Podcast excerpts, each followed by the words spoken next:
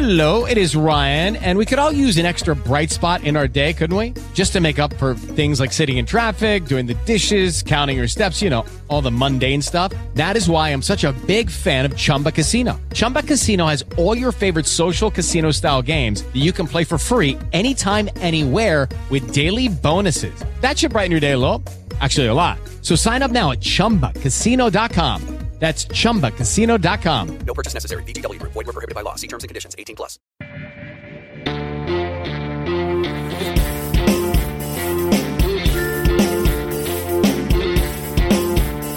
Chegou a hora de pisar fundo. Está no ar a sua imersão no automobilismo. Sinal verde para Lito Cavalcante. Olá, meu nome é Cássio Politi, esta é a edição número 19 do podcast Rádio Paddock, gravada no dia 4, publicada no dia 5 de junho de 2019, e nós começamos pela Fórmula 1, que chega ao veloz circuito de Notre Dame, no Canadá, no próximo fim de semana.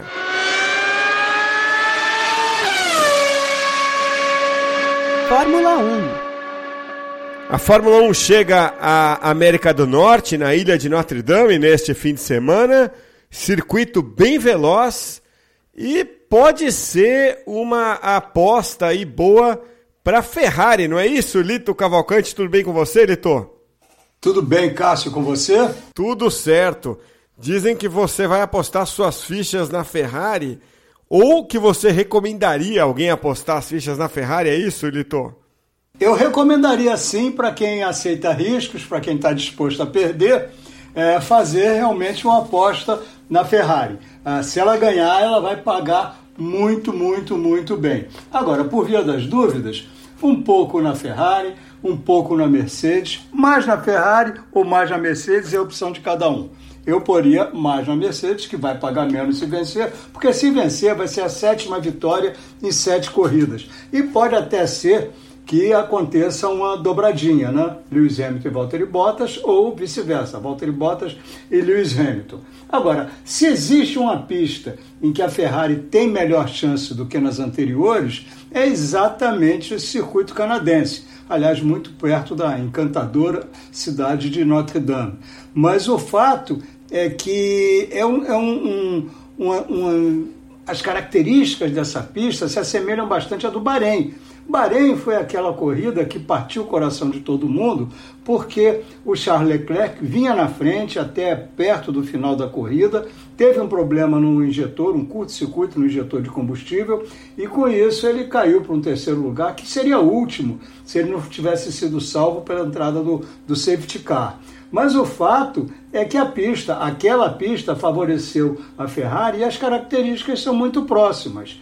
As retas não são tão longas, como a reta de, de Baku, no Azerbaijão, que tem 2 mil metros de pé no fundo, mas ela também tem muito pouca curva, comparando com, com, com o Baku. Então, são também, como a exemplo do que acontece no, no Bahrein, são curvas é, de, de pouca duração, curvas curtas, de raio curto, e com isso a, a, a, possibilidade da, da Ferrari é melhor, porque o problema dela é exatamente o que? Em curva, ela não consegue manter os pneus no aquecimento ideal para chegar, para tirar a maior, maior velocidade das curvas. Se você gasta menos tempo nas curvas, você perde menos tempo, logicamente.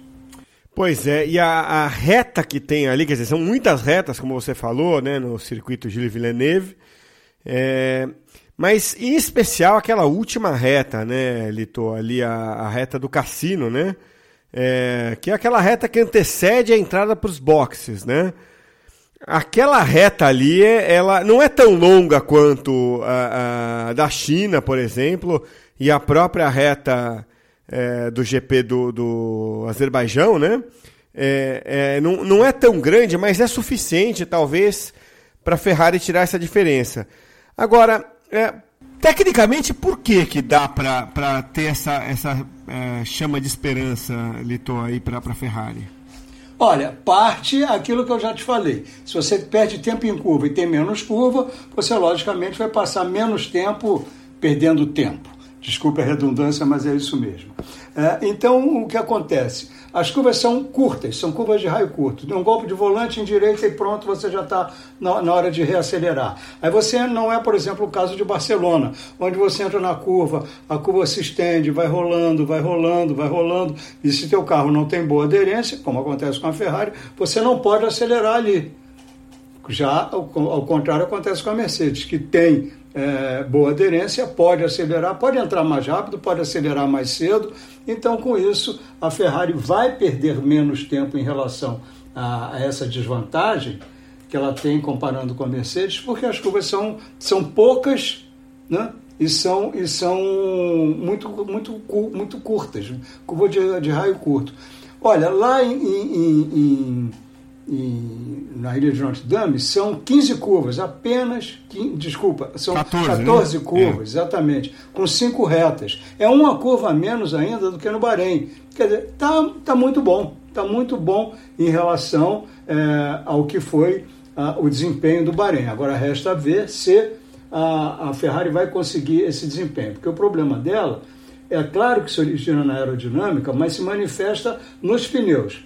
Ela não consegue o aquecimento ideal dos pneus. Se não conseguir aquecer nada, vai ter problema sério, porque aí não tem jeito, porque não freia bem, não tem boa tração, não acontece nada.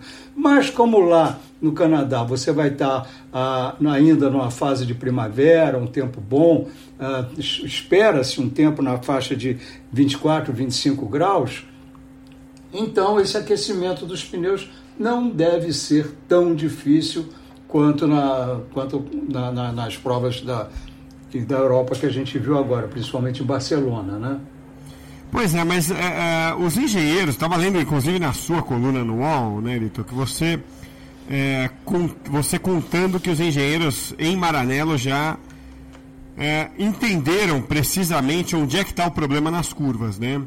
É, que o problema vai de um ponto. Eu vou começar a explicação e, e aí você continua, porque vai, vai vir com muito mais precisão vinda de você. Mas pelo que eu entendi, é, o, o, a, é uma, numa parte da, da, da, da, da curva, do traçado da curva, os carros da Ferrari e da Mercedes se equivalem. O problema está mais especificamente do ponto da freada até o ponto médio, até a tangência da curva, né? Quer dizer, ali é que a Ferrari tem uma desvantagem. É mais ou menos isso, né, Leitor? É exatamente isso, né? mais ou tá. menos, é exatamente isso. É, a, a, curva você, você pode dividir em várias, várias fases, tá? Isso é, isso é muito feito em curso de pilotagem. Primeiro você tem a freada, tá? A freada, normalmente, ela, ela é feita com a, as rodas apontadas direto para frente, sem você virar o volante. Mas na fase final da virada, você já começa a virar o volante para botar o carro dentro da curva. Aí a coisa se complica para a Ferrari, seja sob freada ou não. Ela tem uma, uma, uma, tendência a escapar de frente, ou seja, os pneus da, da roda de, das rodas dianteiras começam a escorregar um pouco.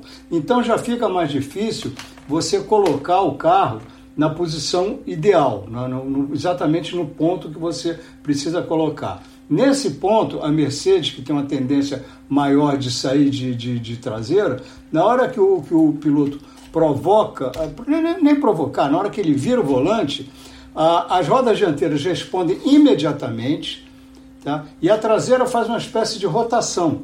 Então ele coloca o carro já no ponto ideal e já bem mais reto. Enquanto a Ferrari ainda está fazendo a, a parte inicial da curva, quando ela chega na tangência, a Mercedes já está se preparando para a saída da curva. Tá? Daí para frente, quer dizer, na hora que os dois aceleram, a, a, a Ferrari não perde tanto para a Mercedes, às vezes não perde nada para a Mercedes, mas até chegar esse momento de aceleração é onde ela perde e aí não perde pouco. Então o que acontece? O pessoal da Mercedes pode acelerar mais cedo. Acelerou mais cedo, sai mais forte. Agora, na hora que as duas aceleram, a tração está vindo igual. Mas essa tendência de sair de frente da Ferrari é que está complicando tudo. E sai de frente porque a Ferrari não consegue esquentar da maneira ideal ou na rapidez ideal os pneus dianteiros. Então o que, é que acontece? Você começa com, com o pneu abaixo da temperatura ideal, é, ele vai gastando ele vai se, eh, se, gastando mais do que devia nessa fase inicial. Então, quando atinge a temperatura ideal, ele já não está no melhor momento dele, o pneu. Aí começa essa história, né? Aí você também tem que ter, e isso falta, um equilíbrio de aderência entre pneu dianteiro, entre eixo dianteiro, o conjunto dianteiro das rodas dianteiras. Se vê que não existe um eixo ligando as, as rodas, não confundir com, com, com barra, com barra estabilizadora, e, e, as rodas traseiras. Então, se você tem mais aderência ah, na traseira do que você tem na frente, o carro vai escapar de frente porque a, a energia vai sair por algum lugar e ela vai sair para o lado que oferece menos resistência. Começou, né, se você tem menos aderência na frente, é ali que o carro vai escorregar. Se você tem menos aderência na traseira, o carro vai sair de traseira, aí você também não pode acelerar. É, é um drama tão, tão grande quanto a saída de frente. Então você tem que ter um equilíbrio. E esse equilíbrio a Mercedes tem e a Ferrari não tem. Bom, no ano passado o Vettel venceu lá, né, Litor? E, e, e foi bem, né? É, isso influi alguma coisa, você acha, é, para esse momento, para agora? É, até, até no psicológico do, do piloto? O momento ruim fala mais alto, pelo que você tem analisado, Litor? Olha, aí vai depender muito do, do, da personalidade, do lado psicológico de cada um, mas mesmo que tenha o pessimismo como traço característico, esse lado de ter vencido lá sempre vai amenizar pelo menos esse, esse pessimismo. E para os otimistas é, é, é, sem dúvida uma, uma, uh, um plus, né? um, é um incentivo. Agora, para o realista, eles sabem o que os fez vencer no, no, no ano passado. Então ele já tem mais ou menos um, um plano é, para explorar essas qualidades. Tá? Agora, o que vai acontecer é que a, a, Mercedes do ano passado não era tão boa quanto a, quanto a Mercedes desse ano. Os pneus do ano passado, e aí é que reside o grande problema, são inteiramente diferentes do, do, dos desse ano. No ano passado, você lutava é, para manter a temperatura mais baixa do que o o pneu tendia a superaquecer. Tá? E a Mercedes tinha problema com os pneus traseiros historicamente, desde 2014, primeiro ano desse regulamento híbrido, a Ferrari, a Mercedes tinha esse problema. Uhum. Ela desgastava demais os pneus traseiros. Agora se inverteu a situação. Então ela, ela atinge pela sua, pelo seu pelo, pelos seus conceitos mesmo de projeto, ela atinge essa temperatura e ela consegue controlar essa temperatura, porque isso é uma luta que ela vem travando desde 2014. E a Ferrari não. A Ferrari e as outras equipes, não, quem não tinha esse problema, o problema era exatamente manter a temperatura mais baixa, está tendo que descobrir novas soluções agora. Então é uma situação mais difícil e a Mercedes agora, na verdade, ela tem o benefício do que antes era um problema para ela. Ela tem o benefício de já estar tá, é, é, trabalhando nessas soluções desde 2014. E olhando da Ferrari para trás agora, Lito, a... o Max Verstappen, ele está com um motor Honda nas mãos, né? É, chega a fazer frente agora para a Ferrari numa pista em que eles vão ali com pouca pressão aerodinâmica. É, o que esperar do motor Honda frente ao motor Ferrari? Olha, é, vai ser, eu vou ficar muito surpreso se a Red Bull conseguir é, rivalizar, conseguir ameaçar a, a Ferrari. Não, não acredito nessa possibilidade, exatamente por esse fator que você já citou, pela menor potência do motor Honda. Olha, antes de tudo, todo respeito, parabéns, que belíssimo trabalho que fizeram os engenheiros da Honda nesse ano. O motor que no ano passado não andava e quebrava o tempo todo, se transformou num motor que está começando a crescer, eles já estão começando, eles conseguiram primeiro um nível de, de, de confiabilidade, de resistência, que não existia. Ela entrou em 2015 na Fórmula 1 e até 2018 ela só quebrou. Só quebrou, foi mal, não mostrou desempenho, nada. Esse ano eles conseguiram recuperar o básico, que é o, o, o ter mais confiabilidade. Se você tem mais, mais confiabilidade, você pode, sabe, é, apertar um pouquinho mais o, o, o parafuso da potência. Claro que isso é só uma figura de linguagem. Você pode usar mapas mais agressivos, mapas de gerenciamento do motor e da, das unidades de, de, de, de, energia, de recuperação de energia, você pode usar, é, atiçar mais, você pode é, botá-los de uma, forma mais agressiva, tirar mais potência do motor. Agora, logicamente, tudo isso que você vai fazer tem um limite. Senão você vai dar 3, 4, 5, 10 belas voltas e depois vai para casa todo contente, falando: Puxa, você viu como eu estou rápido? Pena que eu não terminei a corrida. É esse o problema. Você tem um ponto ali que, nesse caso aí, é, pode também, é, se, vai acontecer, deve acontecer com a Mercedes, para desespero da Ferrari. Agora, é, o Honda ainda não está nesse ponto. Ela vai espremer mais? Vai. Vai tirar mais um pouco no, no, no, no mapa de classificação? Vai. Mas não vai conseguir chegar junto da, da, da, Ferrari, porque todos eles têm um mapa mais agressivo que eles usam durante a prova de classificação. Usam no Q3, só no Q3. É, que é, é, porque exige muito da, da, da confiabilidade do motor, espreme muito o motor. Então você ganha mais potência, ganha, ganha coisa de 15 a 20 cavalos que faz uma diferença. Estamos uhum. falando de mil cavalos? Estamos, mas de qualquer maneira, esses 15 é, é, a 20 cavalos vão fazer uma diferença, porque também estamos falando de briga por centésimo de segundo. Sim, sim. Agora, esse mapa, só para terminar, Cássio, claro. para você ver como ele, é, como ele é crítico, eles usam duas vezes no Qualify, primeira e talvez segunda volta, e um momento ou outro durante a corrida que você precisa se defender ou atacar algum adversário, mas nunca pela volta inteira. Agora, se você consegue melhorar uh, o teu nível de resistência, então você pode usar um pouco mais esse mapa mais agressivo. Um pouco mais. Né? Então, a Mercedes chega com um novo motor. É, é, é a, primeiro, a primeira é, inovação técnica, primeiro, primeiro, segundo grau de motor né?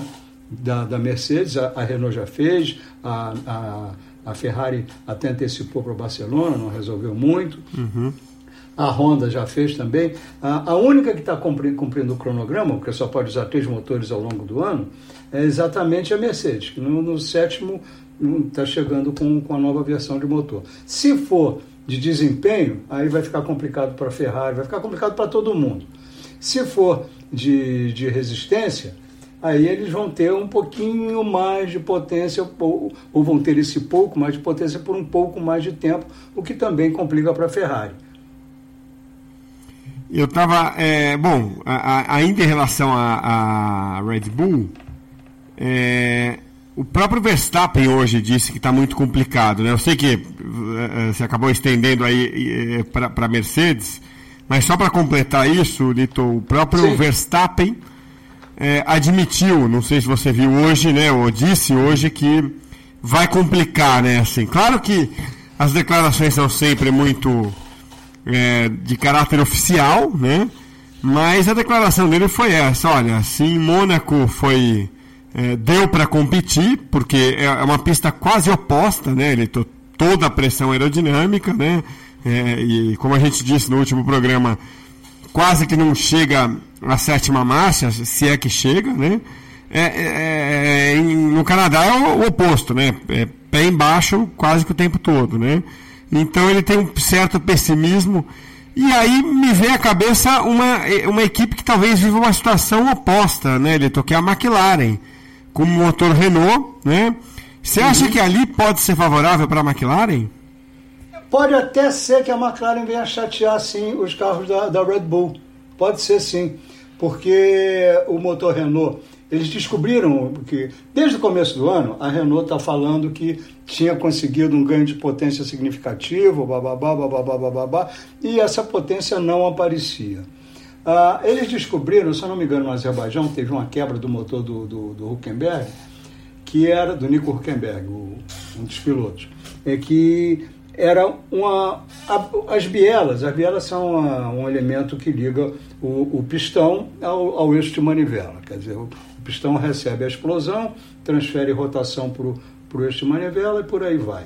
É, é, a biela quebrou, ela era frágil, ela tinha algum problema de material, de projeto, do que for, ou de confecção, que ela era, era frágil, não aguentava o esforço do motor com, com mapa mais, mais potente.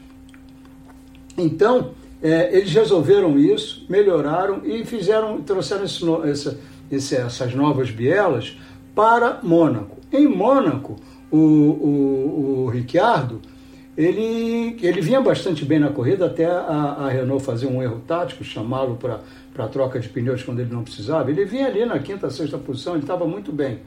É, quando, ele, quando ele, depois do treino de classificação, ele falou: agora sim, agora nós temos potência e podemos usar um mapa agressivo na prova de classificação. Se isso se confirmar, uh, o, os carros da McLaren que usam melhor, o motor Renault, aliás, são melhores carros do que os carros da Renault, então eles são os mais representativos desse, desse, desse motor, eles podem ganhar uh, bastante desempenho numa pista de motor, como é uh, o circuito dele de Notre Dame. Bom, Leitor, para a gente é, fechar o tema GP do Canadá, mas ainda continuar em Fórmula 1, só quero registrar que eu não consigo há 12 anos pensar nesse GP sem é, remeter ao acidente do Kubica, né, em 2007 lá, que para mim foi With the Lucky Land slots, you can get lucky just about anywhere. This is your captain speaking. Uh, we've got clear runway and the weather's fine, but we're just going to circle up here a while and uh, get lucky. No, no, nothing like that. It's just these cash prizes add up quick. So I suggest you sit back, keep your tray table upright, and start getting lucky. Play for free at LuckyLandSlots.com. Are you feeling lucky? No purchase necessary. Void where prohibited by law. 18 plus terms and conditions apply. See website for details. Hello, it is Ryan, and I was on a flight the other day playing one of my favorite social spin slot games on ChumbaCasino.com. I looked over the person sitting next to me, and you know what they were doing? They were also playing Chumba Casino. Coincidence? I think not. Everybody's loving having fun with it. Chumba Casino is home to hundreds of casino-style games that you can play for free anytime, anywhere, even at 30,000 feet. So sign up now at ChumbaCasino.com to claim your free welcome bonus. That's ChumbaCasino.com and live the Chumba life. No purchase necessary. VGW Group. Void were prohibited by law. See terms and conditions. 18 plus. um dos mais impressionantes da, né, dos que eu já vi é, em Fórmula 1, né, quando ele decolou. Claro que houve muitos acidentes é, impressionantes lá. E o Kubica volta né, ao, ao, ao Canadá depois daquele acidente. Felizmente ele saiu ileso, né? Mas. Mais é, ou menos, né? Saiu ilesinho, vai. Não, não teve. ah, Nada grave, que né? É, é, é. Mas ficou fora de Indianápolis. Foi 2007 e 2008. É, Foi- ele foi, o foi acidente 2007, né? É. O acidente foi em 2007, a volta que ele voltou e ganhou, como você falou, foi em 2008. Não, eu digo, ele volta agora à Fórmula 1. Eu- é, Sim, é, claro, sim. ele, ele continuou depois ali. é, Ganhou por, em 2008, por mais, não ganhou em depois. 2008, é verdade, é. Mas eu digo, a, a- eu só fiz essa referência que ele está de volta agora à Fórmula 1 depois de muitos anos, né? Também, É. também vale. É, também vale, é. Mas, é, é- é- mas foi um acidente impressionante, e entre, entre outros, né? Quer dizer, então o, o GP do Canadá, ele é um, um- um É. GP que é, é impossível você passar indiferente a ele, né? Ele tá no, no calendário, né? Sem dúvida, sem contar o muro dos campeões, né? Quando termina aquela reta ali da reta dos boxes, a, reta, desculpa, a reta do cassino, aí você tem uma chicane, né? Que você recomeça a volta, Sim. uma curva para a direita, outra para a esquerda. Essa esquerda, que é na entrada da reta dos boxes, tem aquele muro muito perto da pista, né? Ali já bateram Damon Hill, Michael Schumacher, Villeneuve, já bateram grandes campeões ali. Aquela, aquela, cor, bom, aquela pista realmente é marcada por isso. Ela tem uma característica que é mais comum, não é a mesma coisa, mas é uma característica mais comum a circuitos ovais e a circuitos de rua. E ele não deixa de ser um circuito de rua, né? É um circuito urbano, digamos, ou de parque, como você quiser, porque urbano mesmo não chega a ser. Mas eu- aquele acidente do, do, do, do Kubica foi impressionantíssimo. Ele bateu com o Jarno Trulli, bateu no muro da direita, veio parar no muro do- da, da esquerda, da esquerda dele, né? não do telespectador. Com os pés expostos, lembra disso? Cara? Sim, sim, sim. E arrancou pedaço do muro, né? É, Foi muito. Ele guiando pela Sauber, Sauber Sim. BMW. E o engraçado, o engraçado, ó, uma informação da. Naquela época, tinha nas sextas-feiras de manhã, em 2007, é, as, as equipes tinham, a, tinham liberdade, tinham licença de colocar um terceiro carro para jovens pilotos. E o jovem piloto da Sauber, que andava na sexta de manhã, era um menino alemãozinho, lourinho, simpático, risonho, chamado Sebastian Vettel. Pois é, eu não sabia disso. Pois é. não então- lembrava, não sabia, não lembrava. E, e o ano, e na corrida seguinte, em Indianápolis, o, o, o Kubica ainda estava meio, sabe, não, tô bem, tô bem, então fica em pé aí. Bomba, cai no chão. Ele estava assim. ele estava se sentindo bem, coisa e tal, uh, saiu até do, do, do, do hospital. É, fizeram até uma peça para impressionar o, o, corpo médico da FIA, né? Ele saiu andando com o, o, o, empresário dele ao lado, sentou no carro do empresário, saiu dirigindo um carro de rua, né? Não adiantou. Quando ele chegou em Indianápolis, ele falou, ah, que ótimo sua recuperação, que ótimo. Posso guiar? Não, não pode, não vai correr. Aí puseram para correr o Fettel, que fez um sétimo lugar, se eu não me engano, ou se já marcou pontos naquela. Eu tenho isso aqui, deixa eu ver exatamente, que eu já te digo qual foi o resultado dele. Mas foi mar maravilhoso, foi monumental a, a estreia. Em 2008, depois, foi a, a o retorno do, do, do, do, Deixa eu ver aqui, Canadá, o retorno do Kubica, ele ganhou. Quer dizer, espetacular o que ele fez, né? Então, foi, foi muito legal. E tudo isso, né? É, é, essa corrida sempre nos remete a esses momentos. Deixa eu ver aqui, 2007 Canadá, foi quando ele bateu, vitória do Hamilton, 2007 Estados Unidos, ah, deixa eu ver, é, o Vettel foi oitavo colocado, oitavo colocado, muito bom, né? Muito Sim, bom. pontuou, né? Pontuou. Logo, logo, de cara, né? E é, substituindo o Kubica, que era já tido como uma grande revelação, né? Ele estava ali em plena ascensão, já como um piloto que teria sido o piloto que se esperava se não fosse aquele, né, aquele acidente lamentável né, para a carreira dele, né, que interrompeu uma carreira que teria sido brilhante no acidente de rally, né? Que interrompeu é. uma carreira brilhante ali né, é. É, do Kubica. Aquilo foi, foi realmente brabo, brabo. É. Mas foi isso, o Fettel estreou, deixa eu te dizer mais. Ele estreou naquele, naquele, naquele grande prêmio, com o sétimo lugar, naquela oitavo lugar, né? naquela época a pontuação era até o oitavo, 10, 8, 6, 5, 4, 3, 2, 1. Ele, ele teve isso. E, o, e na posição dele no grid, parará, deixa eu ver aqui, o Heidfeld, que era o companheiro dele de equipe, foi quinto, ele foi sétimo. Quer dizer, o cara estreando ali, né? Uhum. é, é, mostrava já a qualidade, o que vinha pela frente, né? É isso aí. Bom, Lito, ainda em Fórmula 1, é, hum. eu acho que é interessante a gente abordar um outro assunto, hum. que é o que vem por aí. Né? No dia 14 de junho, a FIA vai apresentar não exatamente as regras é, para 2021, mas um esboço do que vem por aí né, para 2021, que é a décima versão dos planos que vão sendo estudados né, já desde 2017 como uma, né, uma diretriz para os aprimoramentos é, que vão acontecer né, daqui para frente. É, é, isso aí.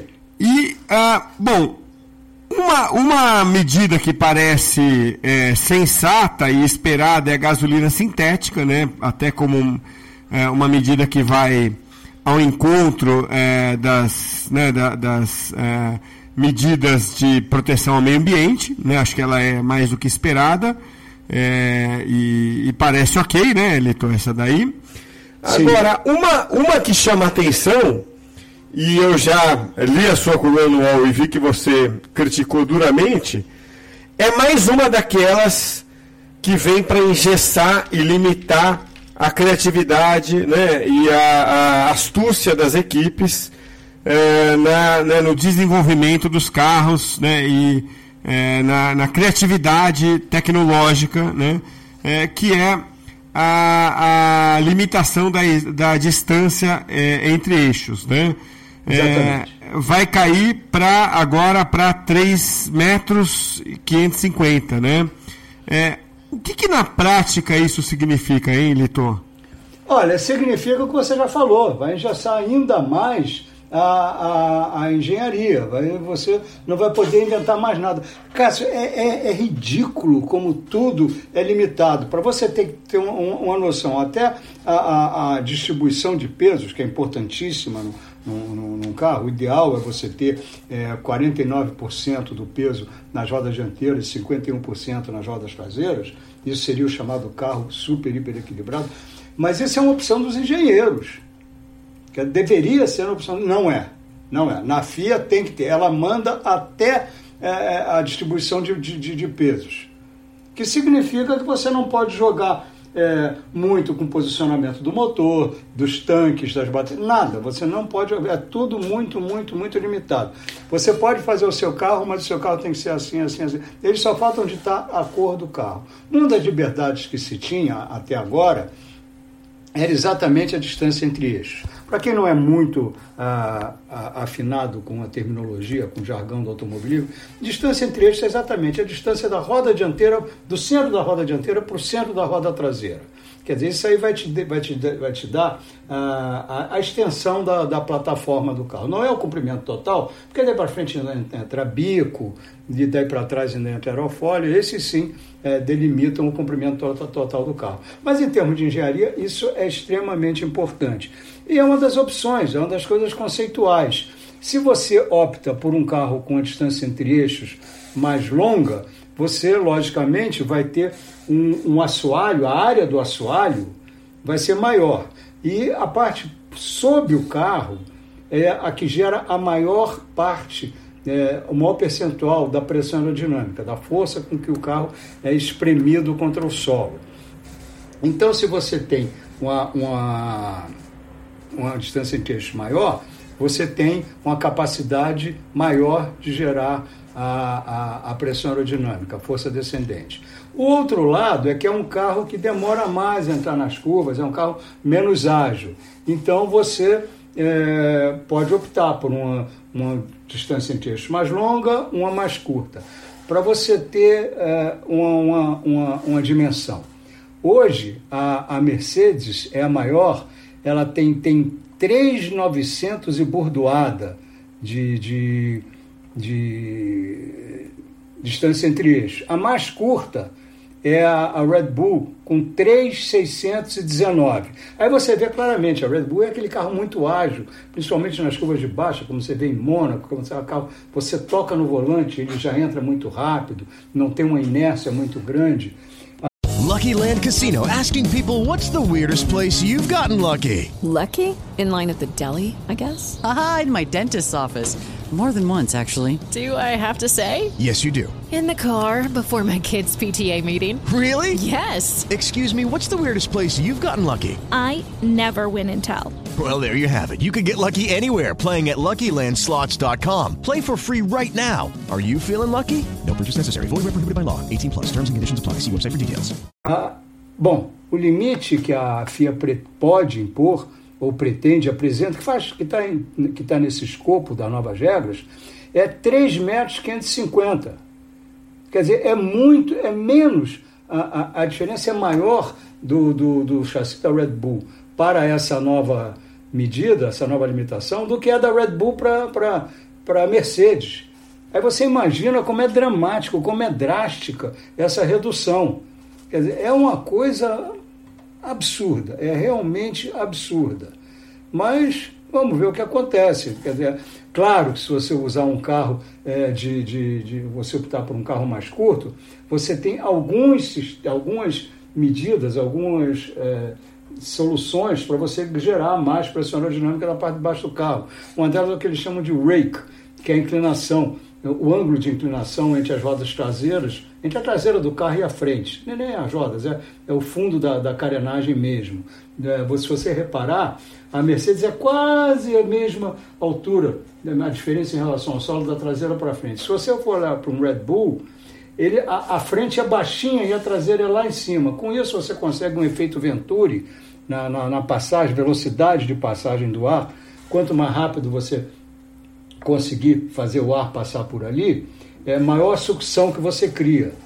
Então você ganha força, ganha pressão aerodinâmica ali também. E tem as que estão mais ou menos no meio. A Ferrari é mais ou menos no meio. Ela usa um rake médio e uma distância entre eixos médio. Agora vai ter todo mundo com carro curtinho, então todo mundo vai ter que usar um rake muito elevado e os carros vão ficar absolutamente iguais nesse aspecto. Quer dizer que aí vão surgir novas soluções, porque os engenheiros da Fórmula 1 são os melhores, pelo menos alguns, não vou dizer que são os únicos, mas são alguns dos melhores cabeças de engenharia do mundo e vão encontrar soluções. É, algo tipo o, mal, o, bem, o bem sempre vence o mal, né? mas é, é algo por aí. Mas é um absurdo você é, botar freios, botar esses limites é, para cabeças tão brilhantes. Você poderia ter soluções maravilhosas, como você já teve no ano passado, que eu citei também na coluna do UOL hoje. Né? O, o de seis rodas, ou aquele Brabham ventilador. O Brabham ventilador foi o, o, a resposta do Gordon Murray para os carros asa que o Colin Chapman vinha fazendo na Lotus, ele botou um ventilador atrás. Esse ventilador sugava o ar debaixo do carro com tanta velocidade que o carro colava no chão. E o tiro de seis rodas, que era sensacional aquele carro, porque na época os pneus dianteiros escorregavam muito de frente. A trilha falou: bom, já que não dá para fazer um pneu melhor, não dá para aumentar os pneus, eu vou botar dois pneus mais baixinhos de cada lado. Então o carro já não tinha tanta é, dificuldade de penetração do ar, melhorava um pouco, mas principalmente ele tinha uma aderência na frente do carro que parecia um kart quando vinha, vinha de traseiro. Era espetacular o que aqueles carros, que os pilotos faziam. Ronnie Peterson, Patrick Depailler, usavam, os carros iam fazendo drift o tempo todo, na época que não, não existia drift. Mas eram soluções criativas. Hoje não pode. É. Mas, Lito, esse é o menor dos problemas, né? Da, da, dos anúncios aí da FIA. É o do, do esboço né, da FIA, na verdade. Porque é, a grande questão que eu acho que vai ser discutida ainda não é muito técnica, né? Ela é business, né, Leitor? Business que puro. É, é, que é, e afinal, vai ter. É, e qual vai ser o limite de orçamento, né? Eu acho que isso sim pode provocar um impacto profundo na Fórmula 1 nos próximos anos, né, Litor? Pode e vai, Cássio. Pode e vai. Agora vamos ver se vai passar, né? Porque o negócio é o seguinte: é, contra isso tem as equipes ricas. Quais são as equipes ricas? São as que mandam, são as que têm melhores resultados. São Ferrari, são Mercedes, Red Bull. Essas são as equipes que falam: não, ninguém vai me dizer quanto eu vou gastar na, na, na Fórmula 1. O que eu vou investir é um, é um problema meu. Só que isso é, acaba criando duas categorias. Você tem uma Mercedes lá na frente com um budget incalculável, você tem a Ferrari também com budget incalculável, você fala, estou falando em, em, em, em, bilhão de dólares próximo disso. É muito, muito, muito, muito dinheiro mesmo que eles investem. Tá? É, então você tem a Red Bull próxima disso e o resto um outro mundo é a Fórmula 1B, a segunda divisão. É onde entram as outras equipes, que não trabalham com 200 milhões, por aí. A única exceção é a Haas, porque ela tem um... um teve, tem, ela teve uma outra, um outro approach, ela teve uma atitude muito mais racional, coisa mesmo do, do dos americanos, né, do Jim Haas, que é o, o, o, o, o dono da equipe. Eles, usando o regulamento, o regulamento exige que você fabrique o seu carro, mas esse fabricar o seu carro é fabricar algumas peças do carro, fabricar o chassi, bababá, bababá, bababá, aerodinâmica, coisa e tal. Aí ele foi lá, comprou suspensão, motor, câmbio, volante, roda, tudo, tudo, tudo da Ferrari.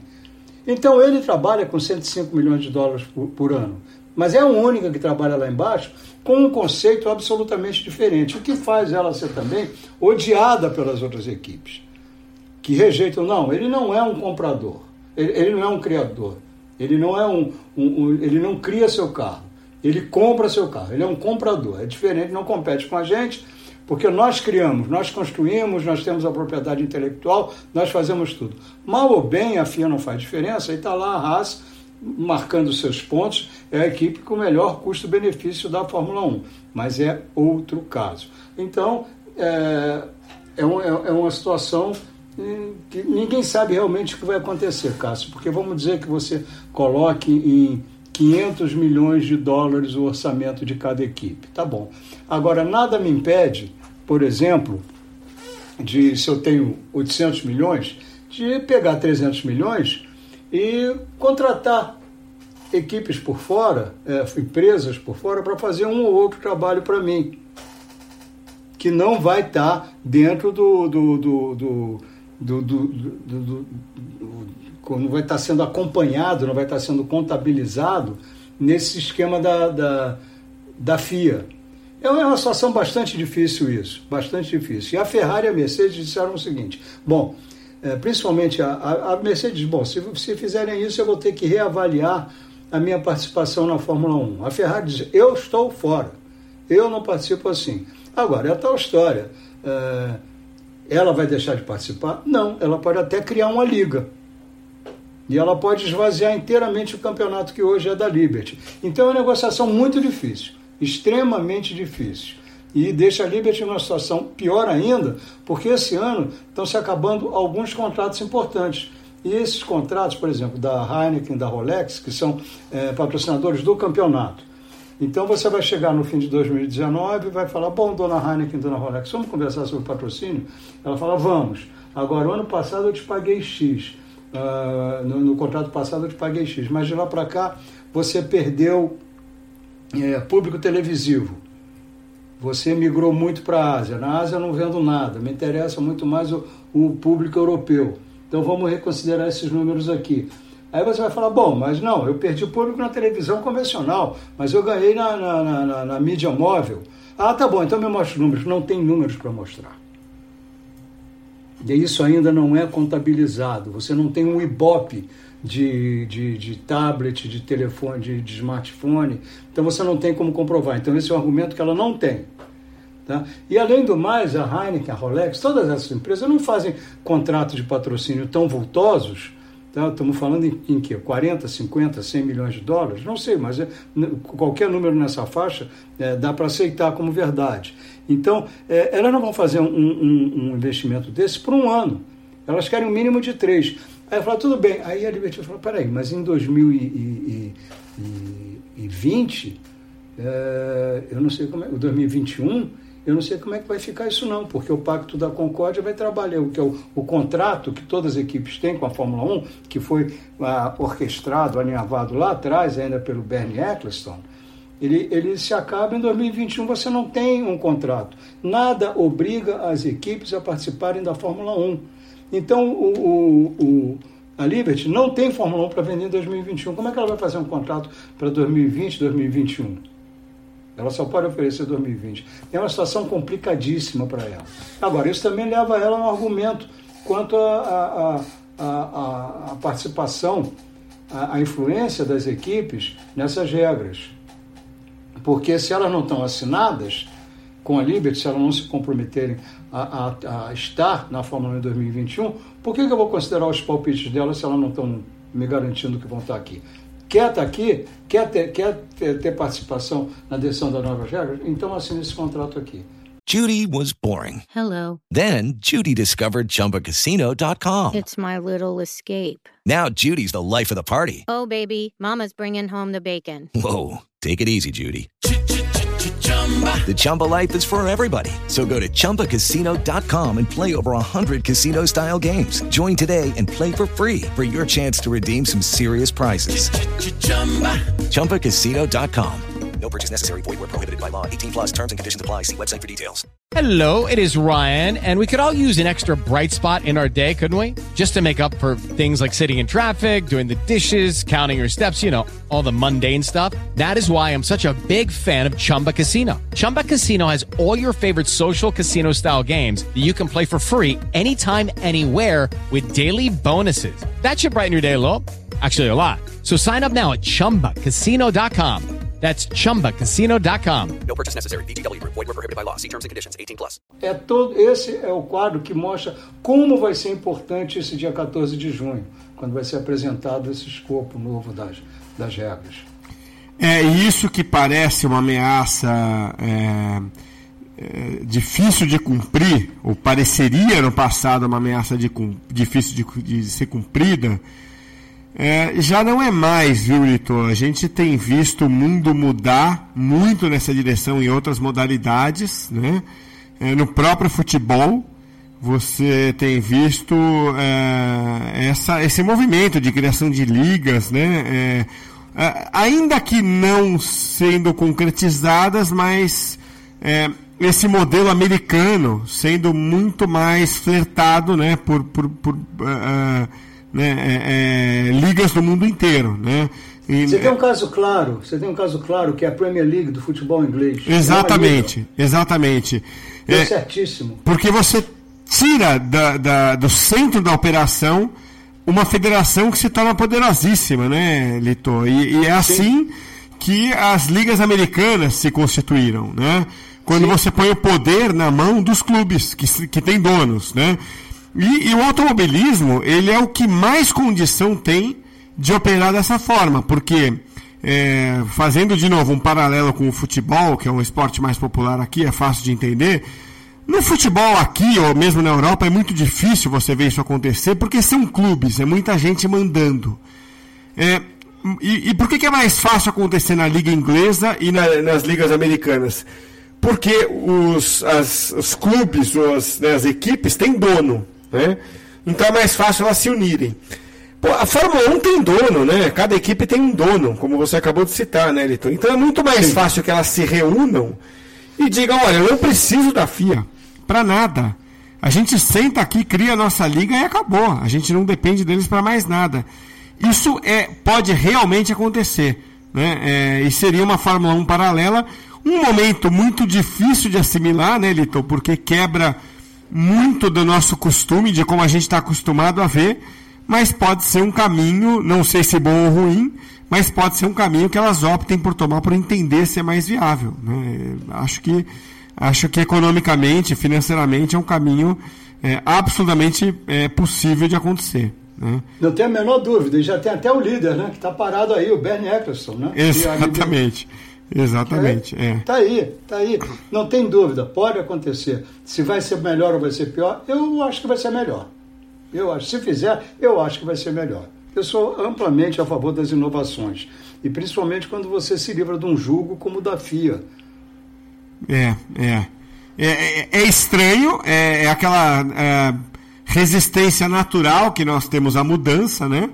É, mas essa resistência passa, basta né, o primeiro, o segundo ano dar certo, que você esquece, né? É, vira um, um dado histórico, né? Que um dia houve uma mudança, né? Então, é isso, Leitor. E essa mudança toda, ela pode respingar aqui no nosso GP, né, Leitor? Porque a gente viu um pronunciamento poucas semanas atrás esquisito né, do governo aqui, é, do governo federal, do presidente Bolsonaro, junto com é, órgãos é, do Rio de Janeiro, fazendo um anúncio para lá de esquisito é, e difícil de entender e até de aceitar, de que o GP Brasil poderia ir para o Rio de Janeiro, né? E a gente estranhou, dizendo, pô, isso é uma notícia sem pé nem cabeça, parecendo ser muito naquele momento uma notícia populista, né? É, e, e, e até indo um pouco contra as diretrizes que a gente via sendo anunciadas de cortar gastos e essa mudança toda envolvendo a Liberty é, agora pode trazer uma luz é, que explica um pouco melhor os bastidores dessa informação, né, Litor?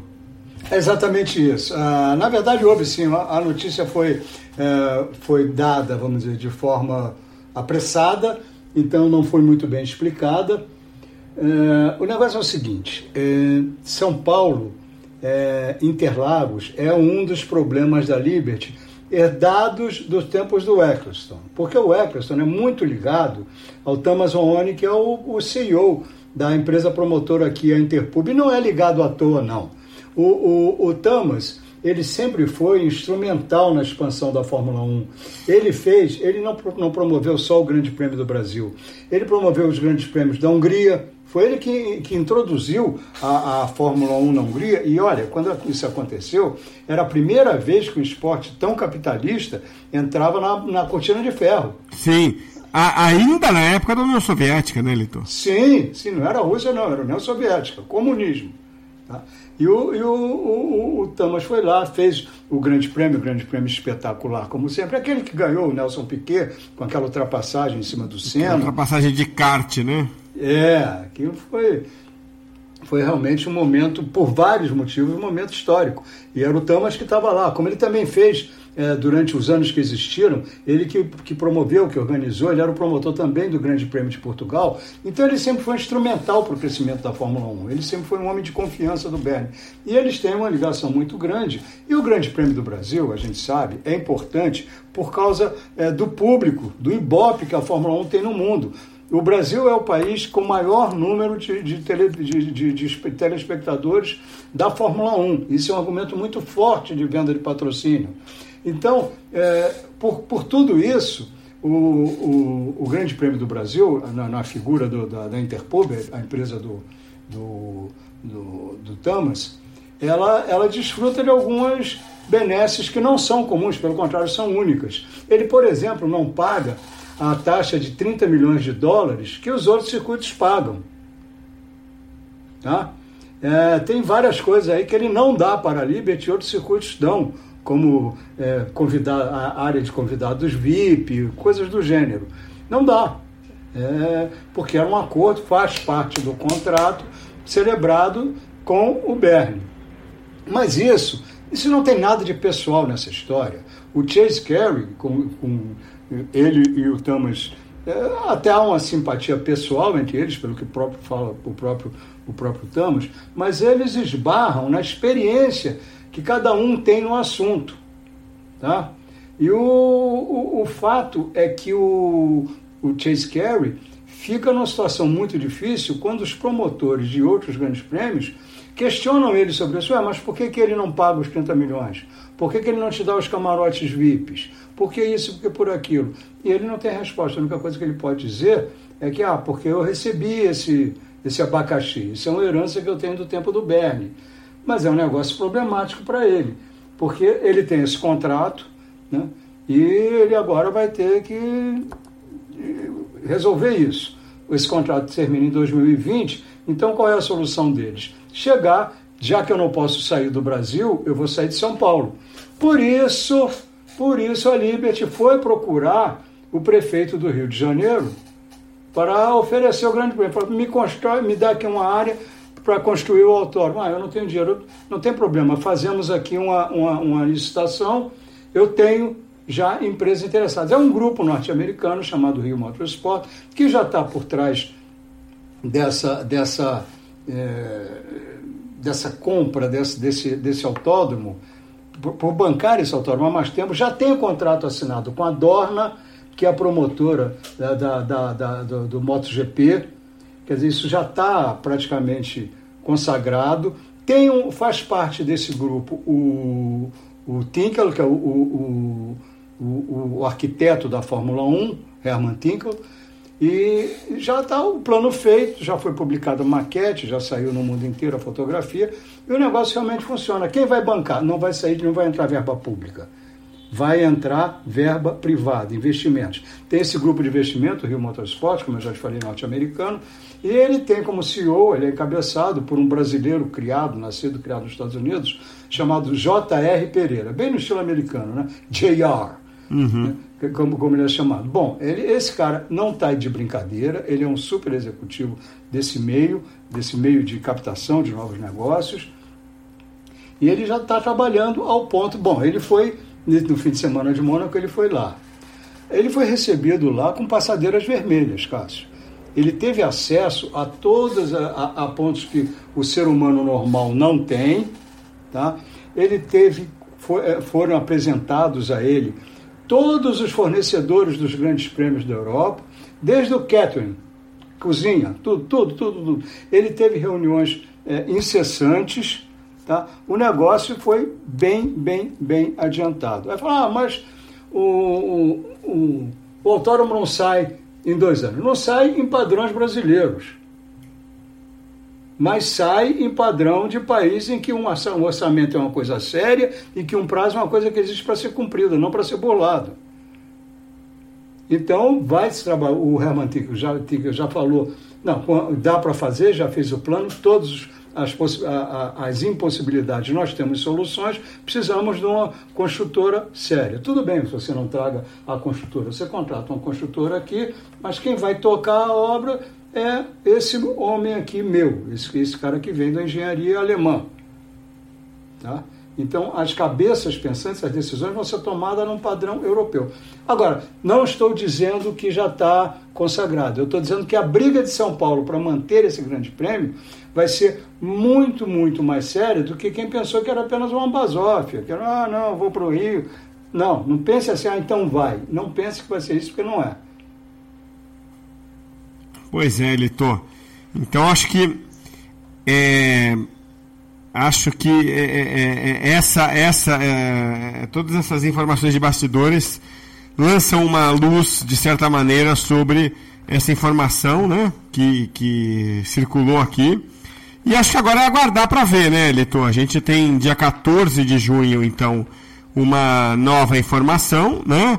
É, mas acho que o takeaway que a gente tira disso é que essa informação é, de que pode realmente haver, ser construído um GP é, sem um centavo, um GP não, um autódromo, e o GP ser realizado no Rio, é uma informação mais do que quente. Isso pode de fato acontecer, como você acabou de explicar. Acho que é isso, é, né, Liton?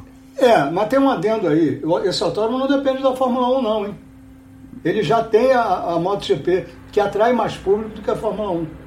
É, né? Então, é, a, a, realidade é que é muito, muito, muito pouco provável esse autódromo não, não, não, não sair do papel.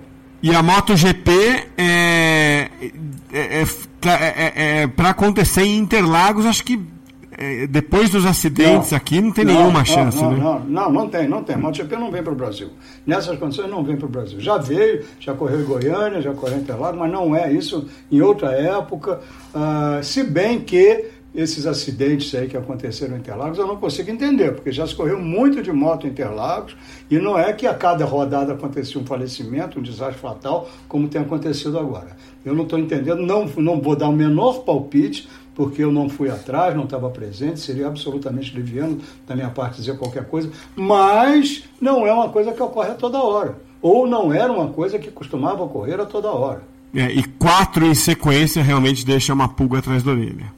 É demais, é demais. Tem alguma coisa sendo é, que precisa ser esclarecida, corrigida. Só que não vai ter agora, por, foi suspenso o Autódromo de Interlagos, mas é, o fato é que a, as motos históricas têm corrido já correram aqui duas vezes em Goiânia, nos dois últimos anos, com a iniciativa do brasileiro Bob Keller, que corre lá, isso, com motos, motos históricas mesmo, de, ele corre, se não me engano, com Yamaha 250, mas é, existe possibilidade, existe Goiânia, mas já existe contrato da, da Rio Motorsport com a, a Dorna. Então, ela não, não é vital para o Rio Motorsport, para esse novo autódromo de Deodoro, ter a Fórmula 1. Mas é claro que seria uh, um ótimo evento para ter também. Né? Fórmula Indy. A Fórmula Indy correu em Detroit corre no fim de semana de novo, né, Litor?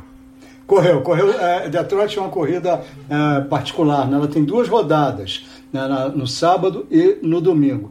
Infelizmente, para os pilotos brasileiros não foi assim a melhor coisa que aconteceu. Uh, o único resultado bom foi o, o, o Tony Canaan levar para casa um 15º lugar. Você fala, mas o 15º lugar é bom? Considerando a equipe do Tony, a AJ Foyt, é bom sim. É um resultado bastante bom que ele levou na, na experiência, o carro começa a evoluir um pouco, mas não evolui na velocidade dos outros. Então está acontecendo mais ou menos já era esperado. Tem, a categoria tem crescido, tem surgido equipes fortes, equipe de ponta, uh, equipe estão trazendo engenheiro dos Estados Unidos, por exemplo, o Joseph Newgarden tem um engenheiro que foi da Red Bull. Então tem, tem está tá ficando difícil. Mas ele já falava mesmo no começo do ano que 14 15 lugar era o que eles poderiam esperar. Então, o 15 lugar foi um resultado bom. Mas no domingo, o, o Matheus Leite, companheiro dele de equipe, se acidentou no sábado, bateu. Uh, não foi um bom resultado para ele. No domingo, os dois tiveram um problema técnico, não chegaram ao final. Agora, a corrida no sábado foi do Joseph Newgarden e no domingo do Scott Dixon. E o Newgarden, que teve uma boa atuação líder do campeonato, continua liderando o campeonato no domingo ele fez uma lambança na segunda corrida e terminou, não marcou pontos, lambança mesmo, fez uma, uma bobagem e com isso não marcou pontos na segunda, mas continua liderando o campeonato. Ah, e eles voltam a correr no sábado à noite, Texas, um ovalzinho daqueles bem inclinados. Ah, o, o, as curvas são no nível de inclinação muito acentuado. É legal, é uma corrida legal para quem gosta de circuito oval, é claro. E é, é, é meio a, a, casa do Tony, né? O oval, em oval, o Tony é muito mais forte, porque não tem muito, muito, muito segredo de, de acerto de carro, entra muita experiência. As, as largadas e relargadas do Tony são normalmente espetaculares. No sábado à noite, se você não estiver fazendo nada, abre um vinho, bota um queijo, um cobertor nas pernas, que já está chegando agora o frio, e vai ver ó, a, a, a, corrida do Tony. A Band Esporte vai passar. NASCAR. E na NASCAR, que correu em Pocono, Kyle Busch venceu a quarta na temporada, venceu mais uma vez em Pocono, é, ele venceu nas últimas é, a, terceira, a terceira vitória nas últimas quatro provas nessa pista. Ele está dominando a temporada, né, Elito? Tá, sem dúvida, ele está num momento muito especial. Ele está liderando o campeonato por apenas quatro pontos, né? O Kyle Busch está tá com 568, o Joey Logano está com 564.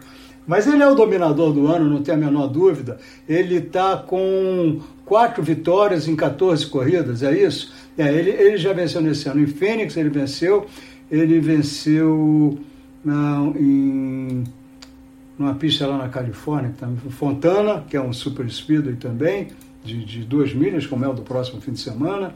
Ele venceu em Bristol e venceu agora em Pocono. Pocono, como você já falou, é daquelas pistas que parece que o piloto veste a pista, né?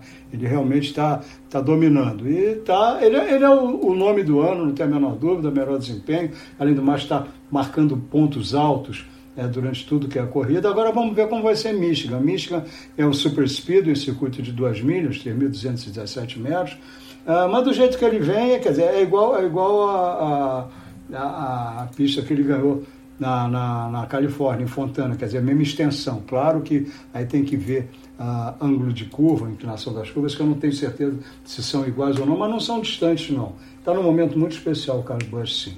E ainda nos Estados Unidos, é, em Detroit, né, voltando para Detroit, teve a quinta rodada da INSA e o Juan Pablo Montoya e o Dan Cameron venceram pela equipe Penske bateram o Felipe Nasser e o Pipo Derani, mas a liderança continua aqui com os brasileiros, né, Litor?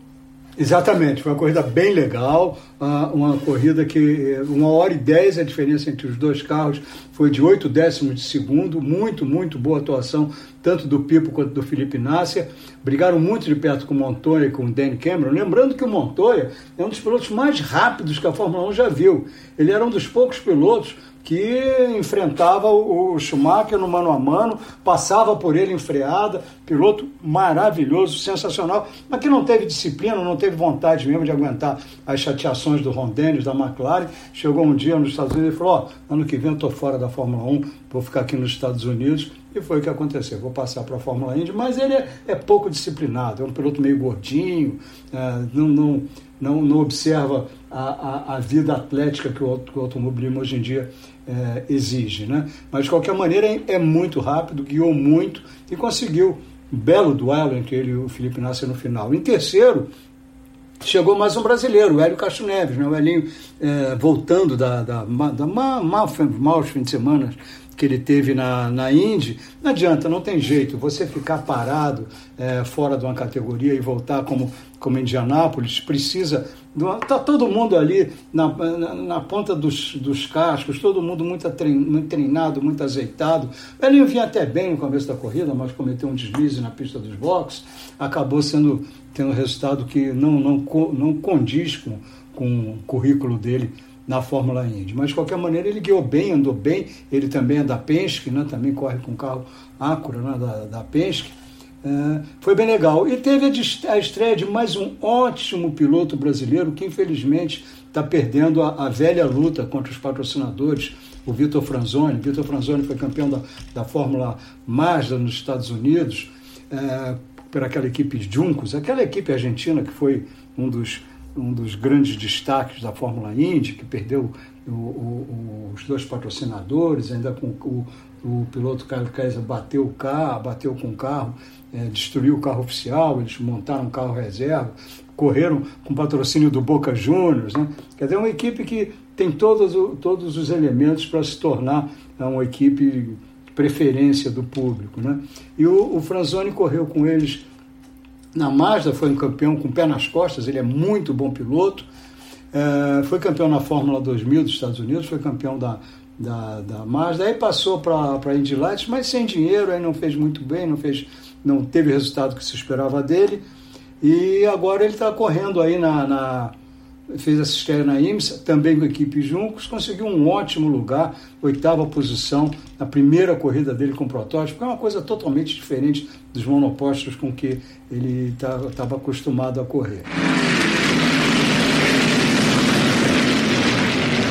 Stock Car. A Stock Car volta a correr no fim de semana, duas etapas no Autódromo Ayrton Senna, em Londrina.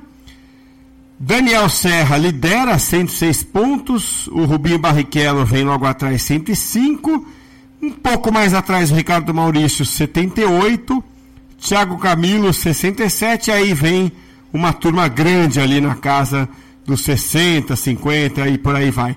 Tá funilando a briga, né, Litor? Tá, tá funilando sim, e essa é uma preocupação de todos os pilotos que vão correr nesse fim de semana em Londrina.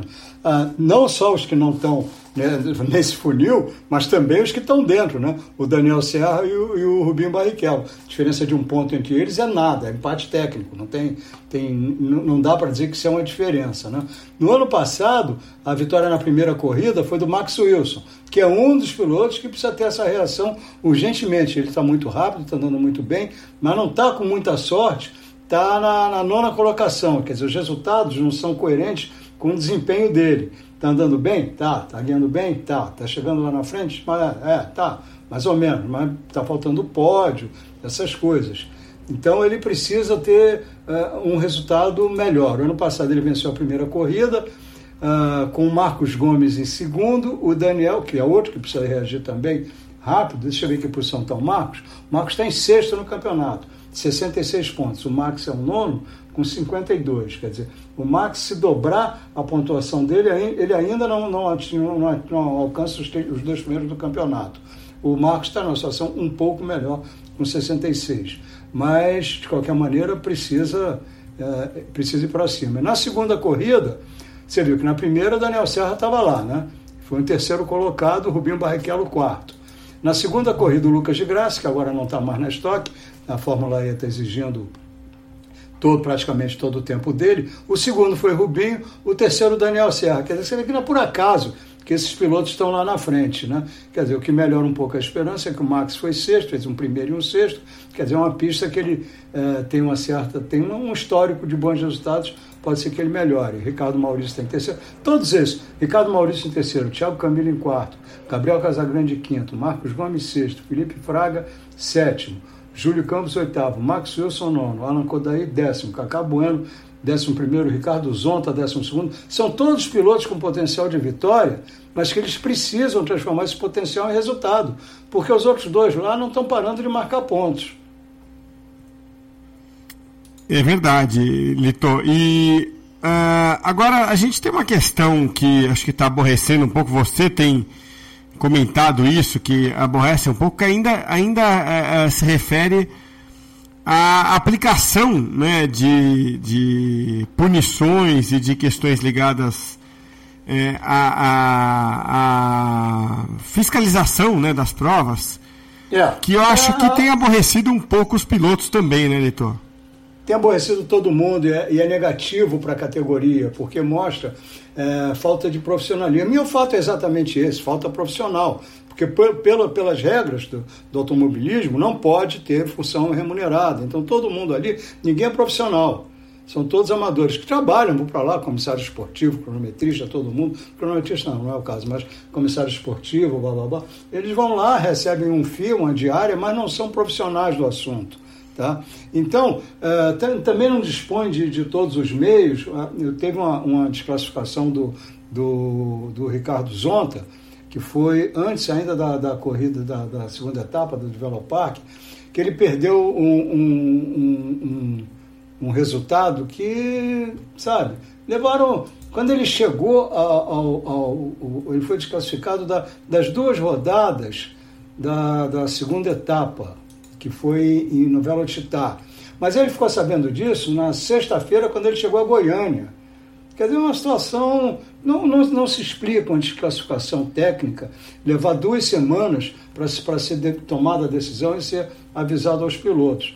Então, é, é, bem complicado. E você vê, por exemplo, também na, na etapa de, de, de, Goiânia, teve a, a, queima de largada do, do Thiago Camilo. Você vendo na televisão, teve uma queima relativamente sutil, Tá? Mas os comissários esportivos deram, um, um, um, analisaram e deram largado ok. Quando está largado ok, está tudo certo.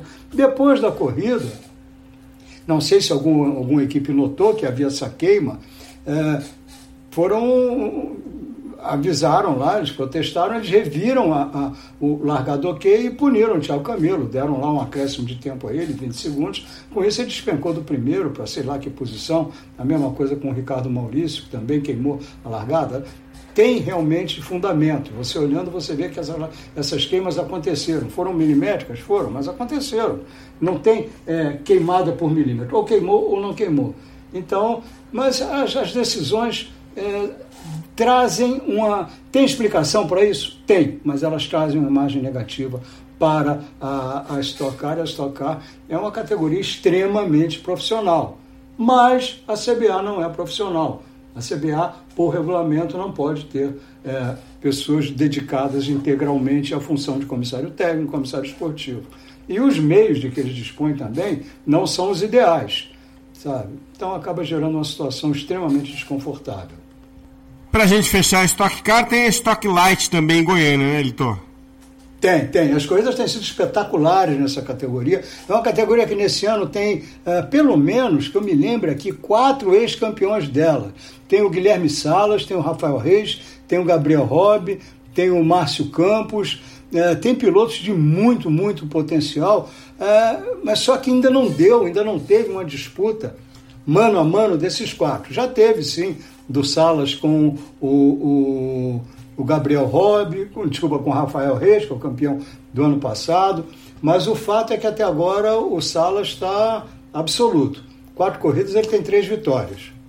Quer dizer, não está de brincadeira, né? E o pior resultado dele é um segundo lugar. Quer dizer, palmas para o piloto, uma equipe nova, a equipe KTF, começou ano passado na Light, está estreando esse ano na, na Stock V8, resultado espetacular. Vale a pena acompanhar essas corridas. Então, elas, são exibidas pela Band Esportes. Automobilismo pelo mundo. Para a gente fechar aqui, vamos para o giro pelo mundo. E teve uma vitória brasileira no exterior no último fim de semana, que foi na França, em Paul Ricard, né, Elitor? Exatamente. O Felipe Fraga está num momento espetacular. O carro dele não teve tão bom na última etapa da Stock Car em Goiânia, não andou tão bem, mas ele pessoalmente está no momento, melhor momento da carreira dele. Esse menino é brilhante, ele é talento, ele é, ele é muito dedicado, é muito sério e está fazendo, fazendo uma carreira no exterior à altura do Daniel Serra, que também há dois, três anos atrás chegou lá, fez a melhor volta em Le Mans. E aí, quando ele chegou, é engraçado quando chegou na, na, na coletiva de imprensa, né? Aí eu chamo, é meu, senhor Daniel Sérgio, oh, sou eu, vocês não me conhecem, né? Sou eu aqui. Tirou, tirou de letra né, esse fato, chegou lá, mas ele chegou com o pé na porta. E o Fraga está indo no mesmo caminho. É, ele está correndo a, a série de endurance da, da Blank Pen, é um torneio de carro de Gran Turismo, é, muito, muito importante. Rivaliza inclusive com o WEC, com a, o campeonato de endurance da FIA. E ele corre com, pela equipe ACA, que é uma equipe semi-AKKA é uma equipe semi-oficial da, da fábrica Mercedes, ele corre com a Mercedes MG GT3, ele e, e dois companheiros, mas o, o, Felipe carrega nas costas a, a, a, Não, não que os outros não sejam bons pilotos, são bons pilotos, mas o Felipe é quem distou até do grupo. Ele pegou o carro na 13ª posição, bem afastado do carro que liderava a categoria prata, que é a categoria deles, né? E ele botou o carro na nono, no nono no décimo lugar agora não me lembro direito, mas o nono décimo, mas assim, destacado do segundo colocado, é a terceira vitória em duas corridas dele, nesse, nesse campeonato, são três etapas até agora. A outra corrida ele foi o segundo colocado. Tá, o trio está isolado na liderança e quem está realmente carregando esse trio, fazendo a diferença, é, é o Fraga. Está super bem. E em Paul Ricard teve também a quarta rodada da Fórmula Renault Eurocup, Eurocup né, Litor? Exatamente, a categoria que tem dois brasileiros novatos na categoria, o Caio Collet, daqui de São Paulo, 17 anos, o João Vieira, 22, de Tocantins, como, como o Felipe Fraga, os dois são do Tocantins, né? um, um, um estado novo que não tinha apresentado ninguém para o automobilismo, apresenta logo dois ótimos pilotos. O, o Caio teve melhores resultados nesse fim de semana. Né? Ele foi o quinto na corrida de sábado e quarto na de domingo, na frente dele só o pessoal mais experimentado, o pessoal já no segundo ou terceiro ano da categoria. E foram duas vitórias entre os estudantes para o Caio. Ele é, ele é, o líder dos estudantes com 77 pontos e é o, é o, quinto na classificação geral. O João Vieira, que até fez pódio na última corrida, que foi Silverstone, ele, ele corre por uma equipe mais limitada, a JD italiana, Uh, e ele, ele foi oitavo e décimo, marcou pontos, né? Está com 55, aparece na sexta colocação na, na, geral e segundo dos estreantes. Mas você vê que ele, ele já está a 22, 22 pontos atrás do Caio. Caio, que é da escola de pilotos da Renault, é, ele está sendo muito bem cuidado, a carreira dele é dirigida, muito bem dirigida pelo Gastão Fragas. E, então ele está está indo super bem, mas os dois estão indo muito, muito, muito bem.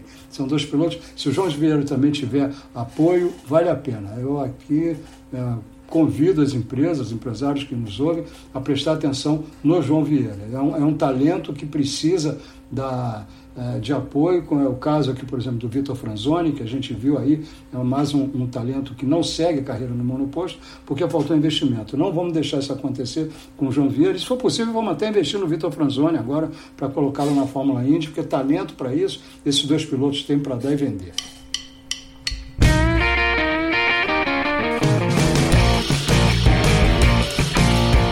E a gente vai chegando ao final da edição 19 do podcast Rádio Paddock. É, na coluna do Lito Cavalcante no UOL, tem sempre os comentários por lá, né? O Hugo Lima diz que a Fórmula 1 bateu martelo para ir ao Rio. A gente abordou isso aqui hoje. É, não sei se já bateu o martelo, mas pode ser, né? Como a gente falou aqui, né, Lito? E o Zé da Copa, o Zé de Copa, fez um comentário divertido aqui. Diz que a Ferrari é, pode ganhar sim no Canadá, mas ele ironicamente aposta as fichas na Williams e dá risada aqui. É, é, mas, é, já que ele falou de Fórmula 1, a gente encerra com uma notícia final aqui, né, Litor? Também é. falando de Fórmula 1, ele citou a Ferrari. Vamos então voltar ao tema Ferrari aqui com uma notícia importante para a gente fechar o episódio de hoje, aqui a edição número 19 da Rádio Paddock. É, a, a Ferrari foi às compras, né? Ou melhor, a Ferrari está nas compras no momento, né?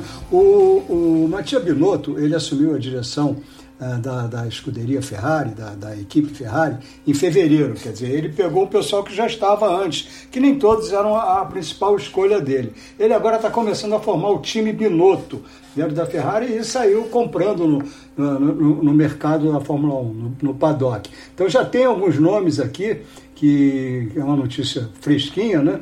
mas já tem alguns nomes que a gente pode citar. Um deles, por exemplo, Hermann Vols é um alemão que vem da Mercedes, trabalhou antes na Audi. Ele vai ser o responsável é, pela, pelo trabalho do túnel de vento. O túnel de vento é onde você aprimora a, a, as, as partes aerodinâmicas. É um dos sistemas que você trabalha a parte aerodinâmica. Extremamente importante, porque o túnel de vento não vem pronto. Você tem que calibrar, você tem que regular, até haver uma correlação real entre os resultados que ele apresenta e o resultado que o carro apresenta na pista.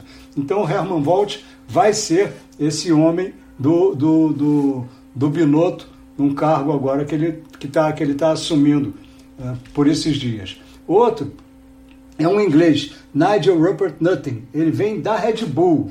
Né? Tem muita essa história. Já teve com mais intensidade, mas ainda existe essa história de uma equipe buscar seus profissionais em outra. Né?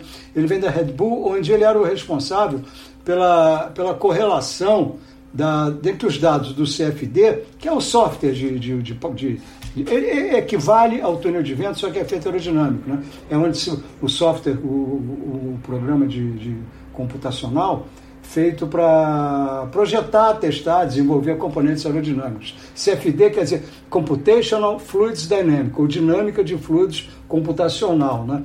Então, é, ele faz, é o mesmo trabalho que, que, o, que o Herman Volt vai ter, só que o dele é voltado para os computadores. Né? Então, eh, se você vê a preocupação da Ferrari com esse setor. Né? Eh, tem um francês aí que é o François Desjoyeux, Desjoyeux que ele vem, ele, é, ele é um chefe de desenvolvimento dos motores, motores a combustão interna, né? o endotérmico da, da Renault. Ah, ele vai, pra, vai trabalhar também no grupo de motor da Ferrari. Nota bem, não é unidade de potência inteira, é só o motor a combustão. Mas esse aí não vai chegar agora, não, porque ele vai ter um ano de, de carência.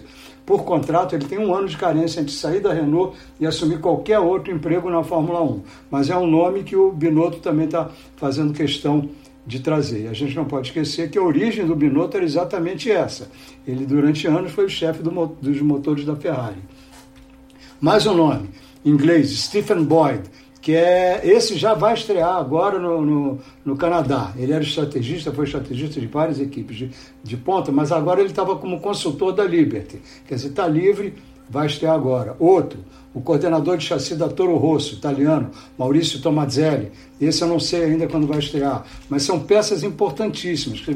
Você vê que é um, é um, não tem nenhuma estrela, são todos assim engenheiros de, que trabalham mais nos bastidores, não tem todos aqueles holofotes em cima deles. Exatamente o perfil do Matias Binotto, que até assumir, até aparecer no ano passado, ninguém sabia quem era na Fórmula 1. E era um cara super importante, era um cara de, de motores, depois passou a ser diretor técnico da Ferrari. Quer dizer, até 2017 ele era um. um, se falava, Matias, quem? Você não sabia quem era, né? Agora, quem sai nessa história, né? Ou mudanças internas? O, esse pessoal da. da o, o Herman Volz vai para o lugar de um nome histórico da, da, da Ferrari, o Alessandro Tinelli esse cara era, era o, o chefe da avaliação da performance aerodinâmica durante 17 anos na Ferrari. Ele vai ser dividido, vai ser substituído por dois, pelo Volt na parte de túnel de vento e pelo Rupert Nutting na parte de, de computacional.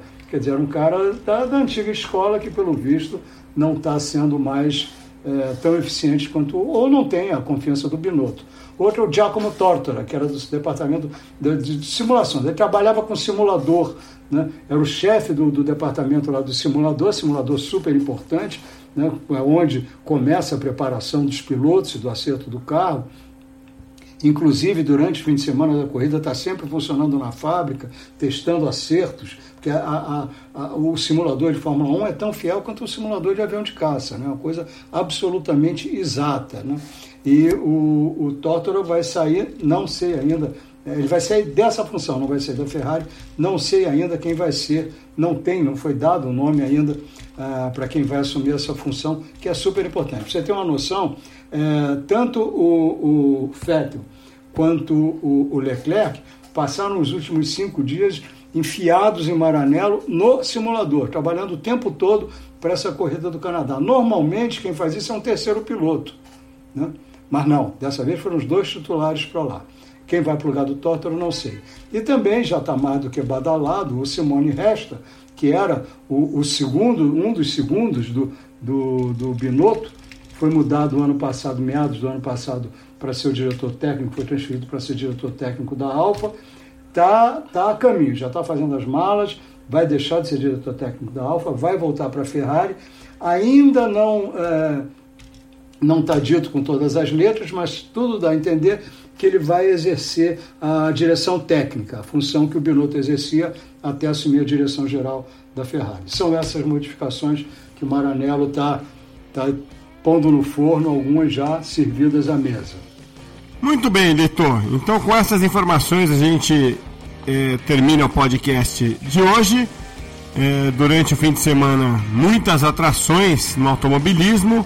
A gente volta a qualquer momento com edições extras ou na próxima semana com a coluna do Dito no UOL e com a edição número 20 do podcast Rádio Paddock, Até lá, Lito.